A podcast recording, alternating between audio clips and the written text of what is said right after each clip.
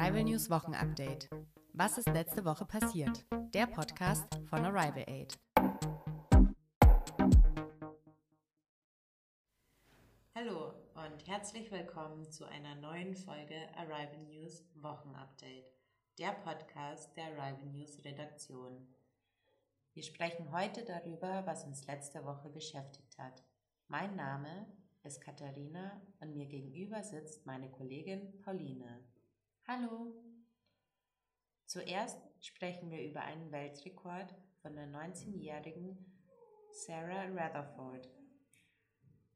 Danach gehen wir auf den Missbrauchsskandal in der katholischen Kirche ein. Außerdem erfahrt ihr heute mehr über erneuerbare Energie und Atomkraft. Unser letztes Thema sind die Olympischen Spiele in Peking. Eine 19-Jährige fliegt um die Welt. Sarah Rutherford ist erst 19 Jahre alt und hat einen neuen Rekord aufgestellt. Sie hat als jüngste Frau die Welt einmal mit dem Flugzeug umrundet. Sie war 156 Tage unterwegs. Am Donnerstag landete sie wieder in Belgien. Im Sommer ist sie dort losgeflogen. Sarah liegt insgesamt 53.000 Kilometer zurück. Dabei landete sie auf fünf verschiedenen Kontinenten und 42 Ländern. Bei so einer langen Reise muss man viel beachten, zum Beispiel die verschiedenen Landschaften, das wechselnde Wetter und die Flugregeln in den unterschiedlichen Ländern.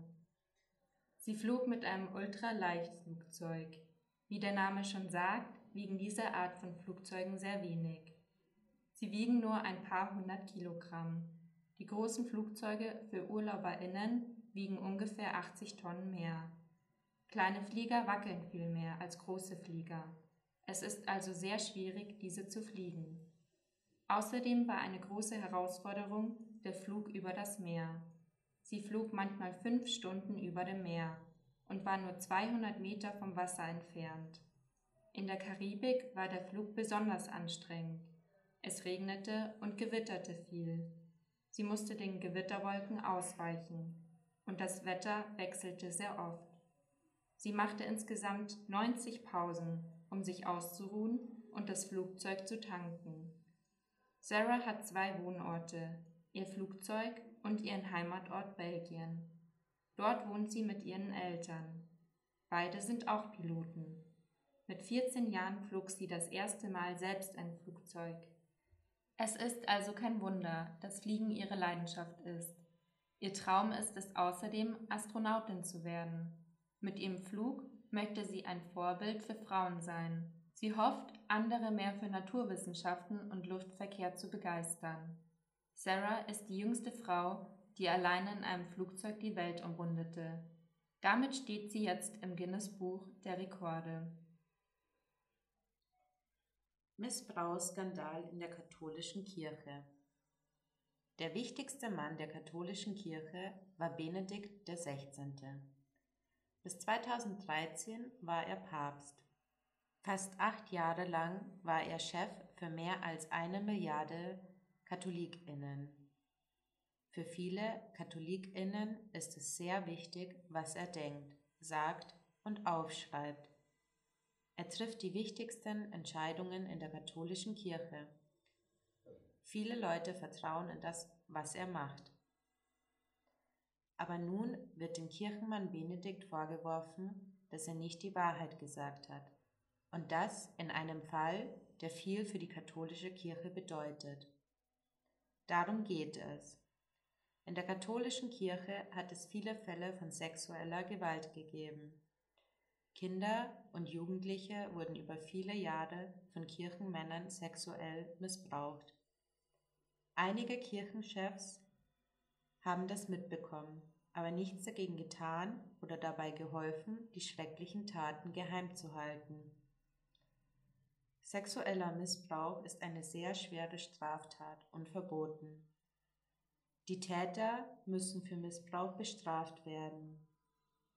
Aber wichtig ist auch herauszufinden, warum die Täter so lange nicht erwischt wurden. Fachleute haben das untersucht und es ist herausgekommen, dass auch Benedikt, der Papst, von dem sexuellen Missbrauch gewusst haben soll. In der Zeit, bevor er Papst wurde, war er Bischof, das heißt der Chef der Kirche in dieser Region.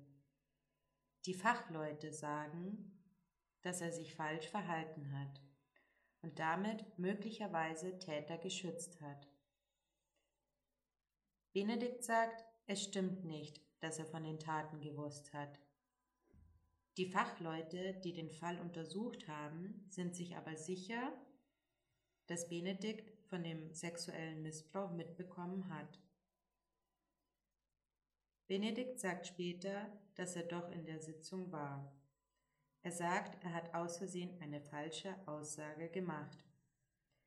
Es ist noch nicht klar, wie es weitergeht. Fachleute führen immer noch Untersuchungen durch. Erneuerbare Energien und Atomkraft. Ein Grund für den Klimawandel ist die große Menge Kohlenstoffdioxid. Wir nennen es auch CO2. Durch beispielsweise Autos, die Industrie oder bei der Produktion von Strom gelangt viel CO2 in die Luft.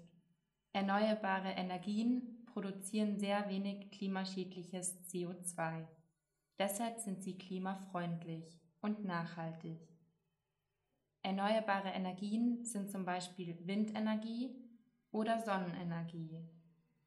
Auch durch Atomkraft entsteht fast kein CO2. Deshalb hat die Europäische Union jetzt beschlossen, dass auch Atomkraft als nachhaltig gelten soll. Die EU-Politikerinnen denken, dass in den europäischen Ländern durch die Atomenergie viel weniger CO2 entsteht. Die neue Regelung ist ein Vorteil für Unternehmerinnen, denn sie bekommen Geld für den Bau von Atomkraftwerken. In Deutschland finden viele den Vorschlag der Europäischen Union nicht gut. Aber warum ist das so?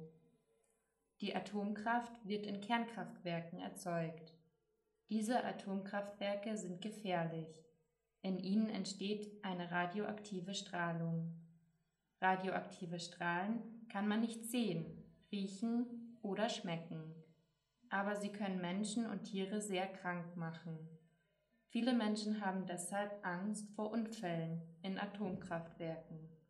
Sie befürchten, dass dabei radioaktive Strahlen nach außen gelangen könnten. Auch gibt es ein Problem mit dem Atommüll, also dem Müll, der durch die Produktion von Atomenergie entsteht. Auch er ist sehr gefährlich. Für so viel Müll ist es schwierig, einen Ort zum Lagern zu finden.